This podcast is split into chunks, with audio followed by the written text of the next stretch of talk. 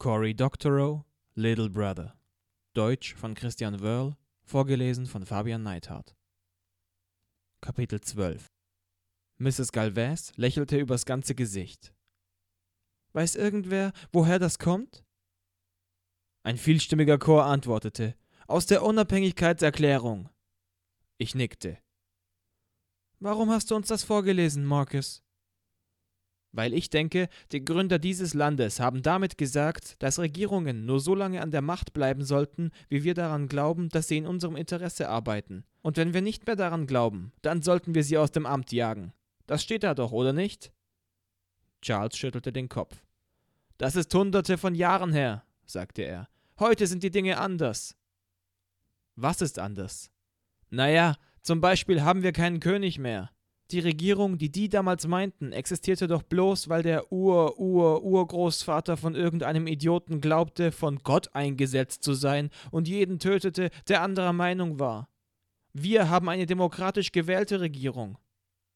Ich habe sie nicht gewählt, sagte ich. Und das gibt dir das Recht, Gebäude in die Luft zu jagen? Wer redet denn von Gebäude hochjagen? Die Yippies und Hippies und all diese Leute glaubten fest, dass die Regierung ihnen nicht mehr zuhörte. Denk nur mal dran, wie die Leute behandelt wurden, die bei der Wählerregistrierung im Süden geholfen haben. Die wurden verprügelt, eingesperrt. Ein paar von ihnen wurden sogar getötet, ergänzte Mrs. Galvez. Dann hob sie ihre Hand und wartete, bis Charles und ich uns gesetzt hatten. Unsere Zeit heute ist fast vorbei aber ich möchte euch allen für eine der interessantesten Stunden danken, die ich je gehalten habe. Es war eine fantastische Diskussion und ich habe von euch allen viel gelernt. Ich hoffe, ihr habt auch etwas voneinander gelernt. Danke euch allen für eure Beiträge. Ich habe eine Zusatzaufgabe für diejenigen von euch, die gern eine kleine Herausforderung mögen. Ich möchte, dass ihr einen Aufsatz schreibt, in dem ihr die politischen Reaktionen auf die Antikriegs- und Bürgerrechtsbewegungen in der Bay Area mit den heutigen Bürgerrechtsauswirkungen des Krieges gegen den Terror vergleicht. Mindestens drei Seiten, aber schreibt so viel ihr mögt. Ich bin gespannt, zu welchen Ergebnissen ihr kommt. Im nächsten Moment klingelte es, und alles strömte aus der Klasse raus. Ich blieb zurück und wartete, bis Mrs. Galvez mich bemerkte. Ja, Marcus? Das war faszinierend, sagte ich. Ich wusste das alles über die 60er noch gar nicht. Auch die 70er. In politisch brisanten Zeiten war dies hier schon immer ein aufregender Ort zum Leben. Deine Anspielung auf die Erklärung hat mir gefallen. Das war sehr clever. Danke, aber das ist mir irgendwie zugeflogen. Vor heute hatte ich noch gar nicht richtig begriffen, was dieser Abschnitt bedeutete. Oh, so etwas hören Lehrer immer gern, Marcus, sagte sie und schüttelte mir die Hand. Ich bin sehr gespannt darauf, deinen Aufsatz zu lesen. Auf dem Heimweg kaufte ich das Emma Goldman Poster und hängte es über meinen Schreibtisch auf, direkt über einem echten Schwarzlichtposter. Ich kaufte auch ein Trau niemandem T-Shirt mit einer Photoshop-Montage aus Grover und Elmo, wie sie die erwachsenen Gordon und Susan aus der Sesamstraße kickten, weil ich es lustig fand. Später fand ich heraus, dass es schon ungefähr ein halbes Dutzend Photoshop-Wettbewerbe mit dem Slogan auf Websites wie Fark, Worth 1000 und Beta gab und dass bereits hunderte fertige Bilder auf so ziemlich allen zirkulierten, was sich bedrucken und verkaufen ließ. Mom zog angesichts des Shirts eine Augenbraue hoch und Dad schüttelte den Kopf und meinte mir einen Vortrag übers Ärgersuchen halten zu müssen, aber seine Reaktion bestätigte mich bloß. Ainge fand mich wieder online und wir flirteten über Messenger bis spät in der Nacht. Der weiße Lieferwagen mit den Antennen kam wieder vorbei und ich schaltete meine Xbox ab, bis er weg war. Daran hatten wir uns alle inzwischen gewöhnt. Ainge war ziemlich aufgedreht wegen der Party, schien, als würde das ein Monster-Event werden. Es waren so viele Bands mit an Bord, dass man davon sprach, noch eine zweite Bühne für die B-Acts aufzubauen. Wie sind die an die Genehmigung gekommen, die ganze Nacht Lärm zu machen? Das sind doch überall Häuser. Genehmigungen? Was ist das denn? Erzähl mir mehr von deinen Genehmigungen. Boah, ist es illegal? Äh, hallo? Du machst dir Sorgen übers Gesetzebrechen? Guter Punkt. Lol. So einen Hauch einer Ahnung von Nervosität spürte ich aber doch. Hey, ich hatte am Wochenende ein Date mit diesem völlig umwerfenden Mädchen. Streng genommen hatte sie ein Date mit mir, und zwar bei einem illegalen Rave mitten in einer belebten Gegend. Es versprach ziemlich interessant zu werden. Interessant, in der Tat. Über den ganzen langen Samstagnachmittag verteilt tröpfelten die Leute in Dolores Park ein und verteilten sich unter die Frisbee-Spieler und Hundehalter. Einige spielten auch Frisbee oder führten Hunde aus. Es war noch nicht recht klar, wie das Konzert vonstatten gehen sollte. Aber es hingen schon eine Menge Bullen und Verdeckte rum. Die Verdeckten erkannte man an ihren Castro-Frisuren und dem Nebraska-Körperbau, genau wie damals Pickle und Popel. Stämmige Typen mit kurzem Haar und unordentlichen Schnurrbärten. Sie stromerten herum und wirkten seltsam unbeholfen in ihren riesigen Shorts und weitgeschnittenen Hemden, die wohl das Ausrüstungsgeraffel überdecken sollten, mit dem sie vermutlich behängt waren. Dolores Park ist hübsch und sonnig. Palmen, Tennisplätze und jede Menge Hügel und urwüchsige Bäume zum Rumlaufen und Abhängen. Nachts schlafen Obdachlose dort, aber das tun sie ja überall in San Francisco. Ich traf Ainge die Straße runter in der Anarchisten-Buchhandlung. Mein Vorschlag. Im Nachhinein war es eine völlig durchsichtige Nummer, um vor ihr als cool und trendig dazustehen. Aber in diesem Moment hätte ich schwören können, dass es einfach bloß ein günstiger Treffpunkt war. Als ich kam, las sie gerade ein Buch mit dem Titel An die Wand, Motherfucker. Wie hübsch, sagte ich. Was sagt denn deine Mutter zu sowas? Deine Mutter soll sich mal nicht beschweren. Ernsthaft. Das hier ist die Geschichte einer Gruppe von Leuten wie die Yippies, aber in New York, und die hatten das Wort alle als Nachname, zum Beispiel Ben MF. Es ging darum, eine Gruppe zu haben und in die Nachrichten zu kommen, aber mit einem absolut undruckbaren Namen, einfach nur um die Medien zu ärgern. Ziemlich lustig, echt. Sie stellte das Buch zurück ins Regal und ich fragte mich, ob ich sie wohl umarmen sollte. Die Leute in Kalifornien umarmen sich eigentlich ständig, zur Begrüßung und zum Abschied, außer sie tun es mal nicht und manchmal küssen sie sich auf die Wange. Ziemlich verwirrend das alles. Sie nahm mir die Entscheidung ab, indem sie mich zu einer Umarmung schnappte, meinen Kopf an sich heranzog, mich hart auf die Wange küsste und mir dann einen Furz in den Nacken blies. Ich lachte und schubste sie weg. Willst du einen Burrito? Fragte ich. Ist das eine Frage oder Feststellung offensichtlicher Tatsachen? Weder noch. Es ist ein Befehl. Ich kaufte ein paar lustige Aufkleber. Dieses Telefon ist verwandt die genau die richtige Größe für Münztelefone hatten, die es immer noch in den Straßen der Mission gab, in diesem Viertel, in dem sich nicht unbedingt jeder ein Handy leisten konnte. Wir traten raus in die Abendluft. Ich erzählte Ainge davon, wie es vorhin im Park ausgesehen hatte. Ich wette, die haben hundert von diesen Trucks um den Block geparkt, sagte sie, damit sie uns besser hochnehmen können. Äh. Ich blickte mich um. Eigentlich hatte ich gehofft, du würdest sowas sagen wie Ach, dagegen können sie überhaupt nichts machen. Aber darum geht's nicht, glaube ich. Es geht darum, eine Menge Zivilisten in eine Situation zu bringen, in der die Bullen sich zu entscheiden haben, ob sie all diese normalen Leute wirklich wie Terroristen behandeln sollen. Es ist so ein bisschen wie diese Jammerei, aber mit Musik statt mit Elektronikkrams. Du jammst doch auch, oder? Manchmal vergaß ich, dass meine Freunde nicht wussten, dass Marcus und Mickey derselbe waren. Ja, ein bisschen, sagte ich. Das hier ist wie Jammen mit einem Haufen toller Bands. Verstehe. Mission Burritos sind eine Institution. Sie sind billig, riesig und lecker. Stellt euch eine Röhre in der Größe einer Bazooka-Granate vor, die mit würzigen Grillfleisch, Guacamole, Salsa, Tomaten, zweifach gebratenen Bohnen, Reis, Zwiebeln und Cilantro gefüllt ist. Es verhält sich ungefähr so zu Taco Bell wie ein Lamborghini zu einem Hot Wheels Modell. Es gibt ungefähr 200 Mission Burrito Filialen. Allen gemeinsam ist ihr Mut zur Hässlichkeit, mit unbequemen Sitzgelegenheiten, nur einem Minimum an Deko, ausgeblichene Mexiko-Tourismusplakate und gerahmte elektrische Jesus- und Maria-Hologramme und lauter Mariachi-Musik. Was sie voneinander unterscheidet, ist hauptsächlich, mit welchen exotischen Fleischsorten sie jeweils ihre Burritos füllen. Die wirklich authentischen Läden haben auch Hirn und Zunge. Das bestelle ich nie, aber es ist gut zu wissen, dass es das gibt. Der Laden, zu dem wir gingen, hatte sowohl Hirn als Zunge, aber wir bestellten's nicht. Ich nahm Carne Asada und sie Hühnerhack, und beide nahmen wir einen großen Becher Horchata. Kaum hatten wir uns gesetzt, rollte sie ihren Burrito aus und holte ein kleines Fläschchen aus ihrer Tasche. Es war ein kleiner Edelstahlzerstäuber, den wohl jeder für eine Pfefferspray-Selbstverteidigungswaffe gehalten hätte. Sie zielte auf die freiliegenden Innereien ihres Burrito und nebelte sie mit einem feinen, ölig roten Spray ein. Ich bekam einen Hauch in die Nase, meine Kehle zog sich zusammen und meine Augen tränten. Was zum Teufel tust du deinem armen, wehrlosen Burrito an? Sie warf mir ein fieses Grinsen zu. Ich bin süchtig nach scharfem Essen. Das hier ist Capsaicin-Öl in einem Zerstäuber. Capsaicin? Genau, das Zeug in Pfefferspray. Das hier ist im Prinzip Pfefferspray, aber in Öl angelöst. Und viel leckerer. Stell dir es einfach wie ein spicy Cajun-Visin vor. Meine Augen tränten schon beim bloßen Gedanken daran. Du machst Witze. Das da wirst du niemals essen. Sie zog die Augenbrauen hoch. Hey, Bürschchen, das klingt wie eine Herausforderung. Schau genau hin. Sie rollte den Burrito so sorgfältig zusammen wie ein Kiffer seinen Joint, schlug die Enden ein und wickelte ihn dann wieder in die Alufolie. Sie pulte ein Ende ab, hielt es sich vor den Mund und balancierte es ein wenig vor ihren Lippen. Bis zu dem Moment, in dem sie reinbiss, konnte ich nicht glauben, dass sie es wirklich tun würde.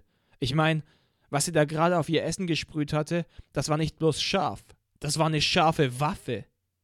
Sie biss rein, kaute, schluckte und sah dabei in jeder Hinsicht so aus wie jemand, der seine Mahlzeit genießt. Magst du mal beißen? fragte sie mit Unschuldsmiene. Jo, sagte ich. Ich mag scharfes Essen. Bei den Pakistanis bestellte ich immer die Currys, die auf der Speisekarte mit vier Chilis markiert sind. Ich pulte etwas mehr Folie ab und biss herzhaft rein. Böser Fehler. Kennt ihr das Gefühl, wenn ihr einen großen Haps Rettich oder Wasabi oder sowas nehmt und wenn sich dann die Nebenhöhlen und die Luftrohre gleichzeitig zusammenziehen und sich der ganze Kopf mit brennend heißer Luft füllt, die durch eure tränenden Augen und Nasenlöcher einen Weg ins Freie sucht? Dieses Gefühl, als ob's gleich aus euren Ohren dampft wie bei einer Zeichentrickfigur? Das hier war sehr viel schlimmer. Das hier war so, wie wenn man die Hand auf die heiße Herdplatte legt, außer dass es nicht bloß die Hand war, sondern die gesamte Innenseite des Kopfes und die Speiseröhre und alles bis runter zum Magen. Mein ganzer Körper brach in Schweiß aus und ich schnappte verzweifelt nach Luft. Sie reichte mir kommentarlos meine Orchata, und irgendwie gelang es mir, den Strohhalm in meinen Mund zu führen und gewaltig zu schlucken, den halben Becher auf einmal. Es gibt da diese Skala, die Scoville-Skala, mit der wir Chili-Liebhaber die Schärfe von Paprikafrüchten beschreiben. Reines Capsaicin hat ca. 15 Millionen Scoville. Tabasco liegt bei rund 50.000. Pfefferspray hat freundliche 3 Millionen. Das Zeug hier hat kümmerliche 200.000. Es ist also in etwa so scharf wie milder Scotch Bonnet Pepper. Ich habe ungefähr ein Jahr gebraucht bis hierher. Ein paar von den richtig harten können bis zu einer Million ab. 20 mal schärfer als Tabasco. Das ist verdammt höllenscharf. Bei solchen Scoville-Graden wird dein Gehirn total mit Endorphinen geflutet, wirkt auf den Körper berauschender als Hasch. Und gesund ist es auch. Allmählich meldeten sich meine Nebenhöhlen zurück, und ich konnte wieder atmen, ohne zu hecheln. Ach, und wenn du nächstes Mal pinkeln gehst, dann wird das nochmal übel brennen, sagte sie zwinkernd. Autsch. Du bist wahnsinnig, sagte ich. Große Worte von jemandem, der zum Spaß Laptops baut und wieder verschrottet. Touché, sagte ich und fasste mir an die Stirn. Magst du noch was? Sie hielt mir den Zerstäuber hin. Gib rüber, sagte ich schnell genug, dass wir beide lachen mussten. Als wir das Restaurant Richtung Dolores Park verließen, legte sie mir den Arm um die Hüfte und ich stellte fest, dass sie genau die richtige Größe hatte, dass ich ihr bequem meinen Arm um die Schulter legen konnte. Das war neu, ich war nie einer von den Großen gewesen, und die Mädchen, mit denen ich ging, waren alle genauso groß gewesen wie ich. Mädchen wachsen als Teens schneller als Jungs. Ein fieser Trick der Natur. Das hier war nett, es fühlte sich gut an.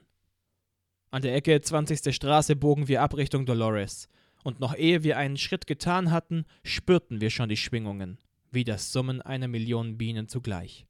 Unmengen von Leuten strömten dem Park entgegen, und von hier betrachtet sah er hundertmal voller aus als vorhin, bevor ich Ainge traf. Der bloße Anblick brachte mein Blut zum Kochen. Es war eine wundervolle, kühle Nacht und wir würden feiern, richtig feiern, feiern, als gäbe es keinen Morgen. Lasst uns essen, trinken und fröhlich sein, denn morgen sterben wir. Ohne ein Wort zu sagen, fielen wir in Laufschritt. Wir begegneten massenhaft Polizisten mit ernsten Gesichtern, aber was würden die schon unternehmen wollen? Es waren unglaublich viele Leute im Park. Ich bin nicht so gut darin, Massen zu zählen. In den Zeitungen sollten die Veranstalter später von 20.000 Leuten sprechen, während die Polizei 5.000 zählte. Vielleicht waren es also 12.500. Wie auch immer. Noch nie war ich unter so vielen Menschen gewesen, und hier war ich Teil eines unangekündigten, unzulässigen, illegalen Events. Nur einen Augenblick später waren wir mittendrin. Ich würde es nicht beschwören wollen, aber ich glaube, es war wirklich niemand über 25 in dieser Traube von Menschen. Alle lächelten. Ein paar jüngere Kinder waren dabei, zehn, zwölfjährige, und das empfand ich als beruhigend. Niemand würde etwas allzu Dummes unternehmen, wenn so junge Kinder in der Menge dabei waren. Niemand würde riskieren wollen, dass Kinder verletzt würden. Diese Nacht würde einfach bloß eine denkwürdige, festliche Frühlingsnacht werden. Ich fand, wir sollten uns am besten Richtung Tennisplätze orientieren. Also wühlten wir uns durch die Menge und um uns nicht zu verlieren, nahmen wir uns bei den Händen. Um uns nicht zu verlieren, wäre es natürlich nicht nötig gewesen, unsere Finger ineinander zu verschränken. Das war nur zum Vergnügen. Und es war ein ganz erhebliches Vergnügen. Die Bands waren alle auf den Tennisplätzen mit ihren Gitarren, Mischpulten, Keyboards und sogar einem Schlagzeug. Später fand ich im Exnet einen Flickerstream davon, wie sie das ganze Zeug reinschmuggelten, Stück für Stück, in Sporttaschen und unter den Mänteln. Außerdem gab es monströse Lautsprecher, die Sorte, wie man sie bei Autoteilehändlern findet, und darunter ein Stapel von Autobatterien. Ich musste lachen. Genial! So also versorgten sie ihre Aufbauten mit Strom. Ich konnte erkennen, dass es Batterien von einem Hybridwagen waren, von einem Prius. Jemand hatte ein Ökomobil ausgeweitet, um die nächtliche Unterhaltung mit Energie zu versorgen. Die Stapel von Batterien gingen außerhalb der Tennisplätze noch weiter. Draußen häuften sie sich auch noch am Zaun entlang, mit dem Hauptstapel mit durchgefettelten Kabel verbunden. Ich zählte insgesamt 200 Batterien. Gott, das Zeug wog bestimmt auch eine Tonne. Keine Chance, dass sie das alles ohne E-Mail, Wikis und Mailinglisten hätten organisieren können. Und unvorstellbar, dass so kluge Leute das alles im öffentlichen Internet gemacht hätten. Das alles war im Exnet passiert. Darauf verwettete ich meine Stiefel. Erstmal ließen wir uns eine Weile von der Menge hierhin und dorthin treiben, während die Bands ihre Instrumente stimmten und sich untereinander besprachen. Von weitem sah ich Trudy Doo auf den Tennisplätzen. Sie sah aus wie in einem Käfig, wie ein Profi-Wrestler, Sie trug ein abgerissenes Tanktop und ihr Haar hing in langen, leuchtend pinkfarbenen Dreadlocks bis zur Hüfte. Dazu trug sie Army-Tarnhosen und riesige Grufti-Stiefel mit Stahlkappen. In diesem Moment nahm sie eine schwere Motorradjacke, abgegriffen wie ein Catcher-Handschuh, und zog sie über, als sei es eine Rüstung. Obwohl, wahrscheinlich war es ja auch als Rüstung gedacht. Ich versuchte ihr zuzuwinken, wohl um Ainge zu beeindrucken, aber sie sah mich nicht, und um nicht weiter bescheuert zu wirken, ließ ich's sein. Die Energie hier in der Menge war beeindruckend. Man redet ja immer von Vibes und Energie, wenn es um große Menschenansammlungen geht, aber wenn man es noch nicht selbst erlebt hat, hält man es vermutlich für eine rhetorische Figur. Ist es aber nicht. Es ist das Lächeln, ansteckend und groß wie Wassermelonen auf jedem Gesicht, wie jeder Einzelne zu einem unüberhörbaren Rhythmus hopst und die Schultern wippen, der wogende Gang. Witze, Lachen. Der Klang jeder Stimme, angespannt, aufgeregt, wie ein Feuerwerk, das jeden Moment gezündet wird. Und du kannst gar nicht anders, als ein Teil davon zu sein. Ist einfach so. Als die Bands loslegten, war ich von den Massen-Vibes schon komplett zugedröhnt. Der Opener war eine Art serbischer Turbo-Folk und ich konnte nicht rauskriegen, wie man dazu tanzen sollte. Ich kann überhaupt nur zu zweierlei Sorten Musik tanzen. Zu Trance Schlurf rum und lass dich von der Musik bewegen. Und zu Punk. Spring rum und schüttel die Mähne, bis du verletzt oder ausgepowert bist. Oder beides. Der nächste Act waren Oakland Hip-Hopper mit einer Trash-Metal-Combo als Backup, was besser klingt, als die Beschreibung vermuten lässt. Danach kam etwas Kaugummi-Pop und dann übernahmen die Speed Horse die Bühne und Trudy Doo trat ans Mikro. Mein Name ist Trudy Do und ihr seid Idioten, wenn ihr mir traut. Ich bin 32 und für mich ist der Zug abgefahren. Ich bin fertig. Ich bin noch voll in den alten Ideen drin. Ich betrachte meine Freiheit immer noch als etwas Selbstverständliches und erlaube es anderen Leuten, sie mir wegzunehmen. Ihr seid die erste Generation, die im Gulag Amerika aufwächst, und ihr wisst auf den letzten gottverdammten Cent genau, was eure Freiheit wert ist. Die Menge tobte. Sie huschte ein paar schnelle, nervöse Akkorde auf ihrer Gitarre dahin, und ihre Bassistin, ein mächtig dickes Mädchen mit einer Dike-Frisur, noch größeren Stiefeln und einem Lächeln, das Bierflaschen öffnen konnte, verlegte schon ein reichlich hartes Brett. Mich hielt es nicht mehr auf den Füßen. Ich hüpfte und Ange hüpfte mit. Wir schwitzten in der Abendluft, die schon geschwängert war von Schweiß und Pottrauch. Von allen Seiten wurden wir von warmen Leibern bedrängt, alles hüpfte mit. Traut keinem über 25, rief sie. Wir brüllten, ein einziges riesiges Tier aus voller Kehle. Traut keinem über 25. Traut keinem über 25. Traut keinem über 25. Traut keinem über 25. Traut keinem über 25. Traut keinem über 25. Sie schlug auf der Gitarre ein paar harte Akkorde an, und die zweite Gitarristin, eine Elfe mit heftig gepierstem Gesicht, fiel ein, in schwindelerregenden Höhen über den zwölften Bund raus. Das ist unsere verdammte Stadt, es ist unser verdammtes Land, und kein Terrorist kann es uns wegnehmen, solange wir nur frei sind. Sobald wir nicht mehr frei sind, gewinnen die Terroristen. Holt es euch zurück, holt es euch zurück. Ihr seid jung genug und dumm genug, um noch nicht zu wissen, dass ihr eigentlich keine Chance habt, also seid ihr die Einzigen, die uns noch zum Sieg führen können. Holt es euch zurück!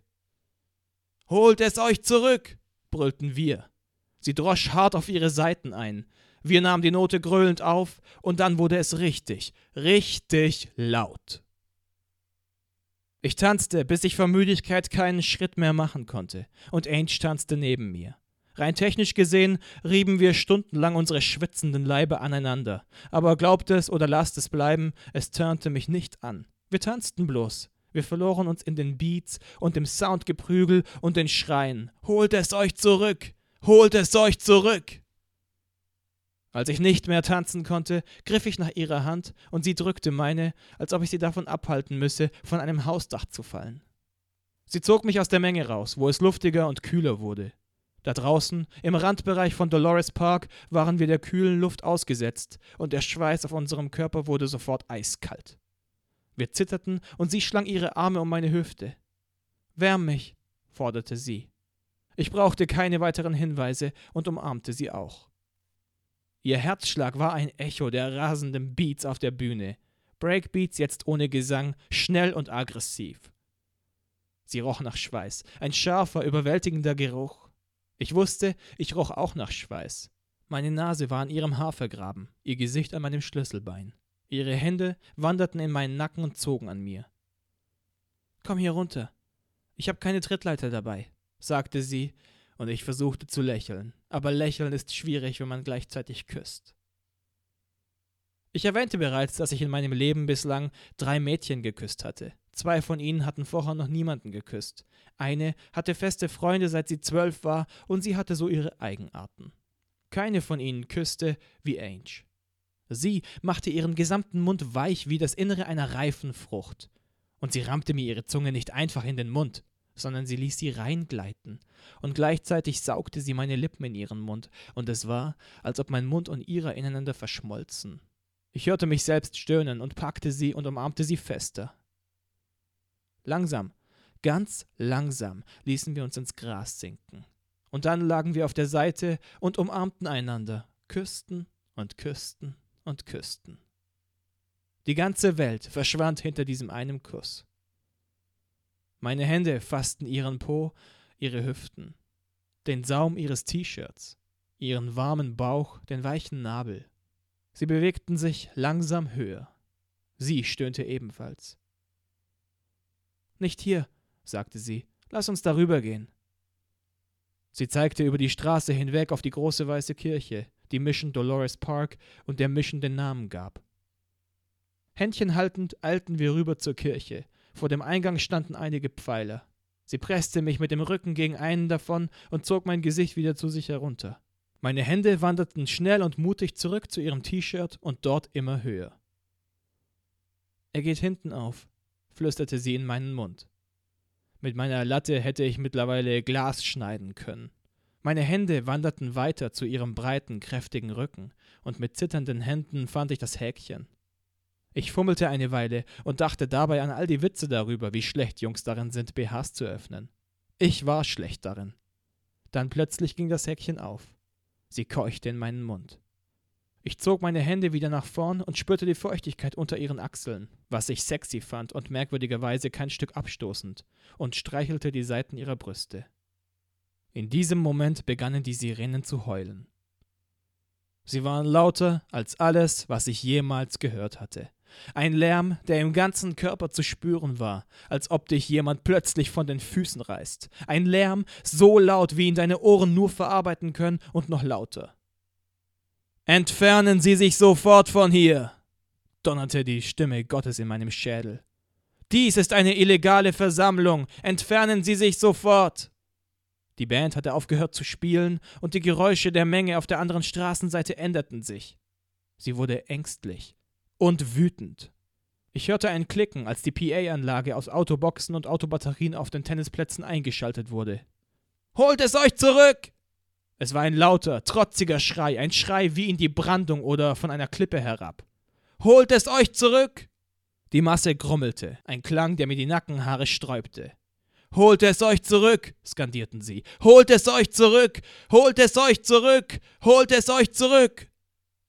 Die Polizei rückte in Reihen an, hinter Plastikschildern, unter Darth Vader-Helmen, die die Gesichter bedeckten.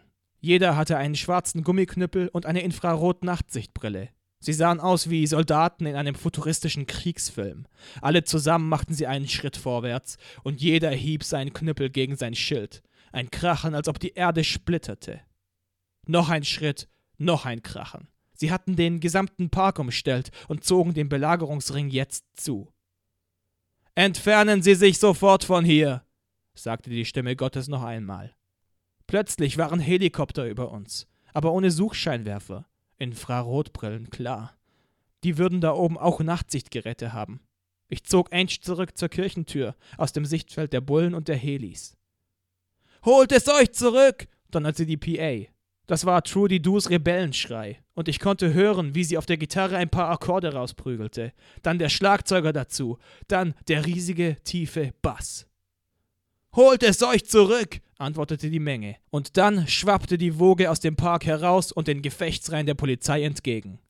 Ich war noch nie im Krieg, aber jetzt glaube ich zu wissen, wie das ist wie es sich anfühlen muss, wenn verängstigte Kids über eine Wiese rennen, um sich einer gegnerischen Macht entgegenzuwerfen, wohl wissend, was kommen muss, und trotzdem rennen sie, brüllen und heulen. Entfernen Sie sich sofort von hier, sagte die Stimme Gottes.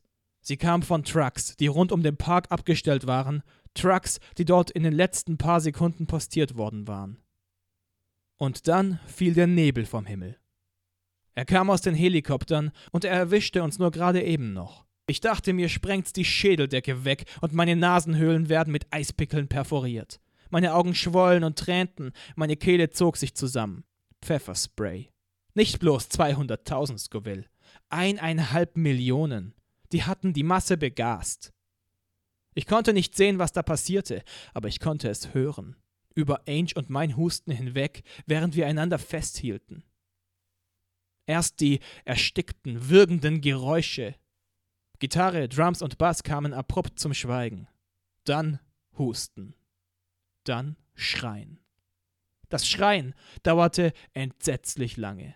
Als ich wieder sehen konnte, hatten die Bullen ihre Brillen hochgeschoben und die Helis fluteten Dolores Park mit so viel Scheinwerferlicht, dass es aussah wie am helllichten Tag. Jeder schaute in Richtung Park. Und das war gut für uns, denn als die Lichter angingen, da waren auch wir perfekt sichtbar.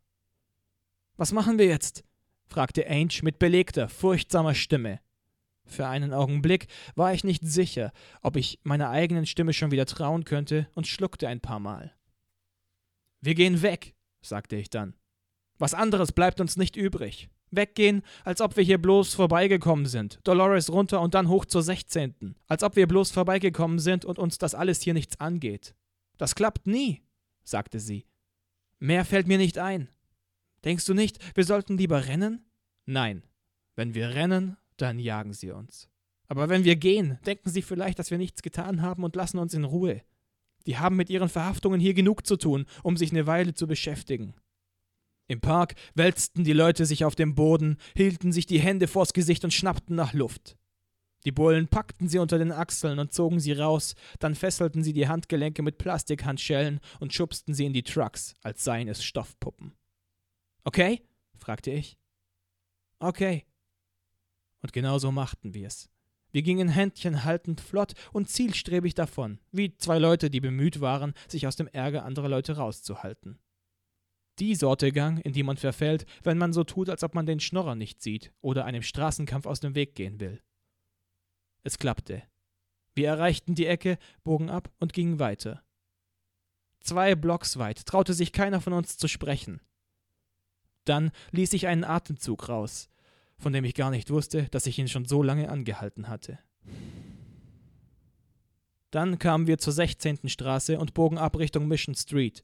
Normalerweise ist das Samstagnachts um zwei eine ziemlich beängstigende Gegend. In dieser Nacht war es eine Offenbarung. Dieselben alten Junkies, Nutten, Dealer und Besowskis wie immer. Keine Bullen mit Knüppeln, kein Gas.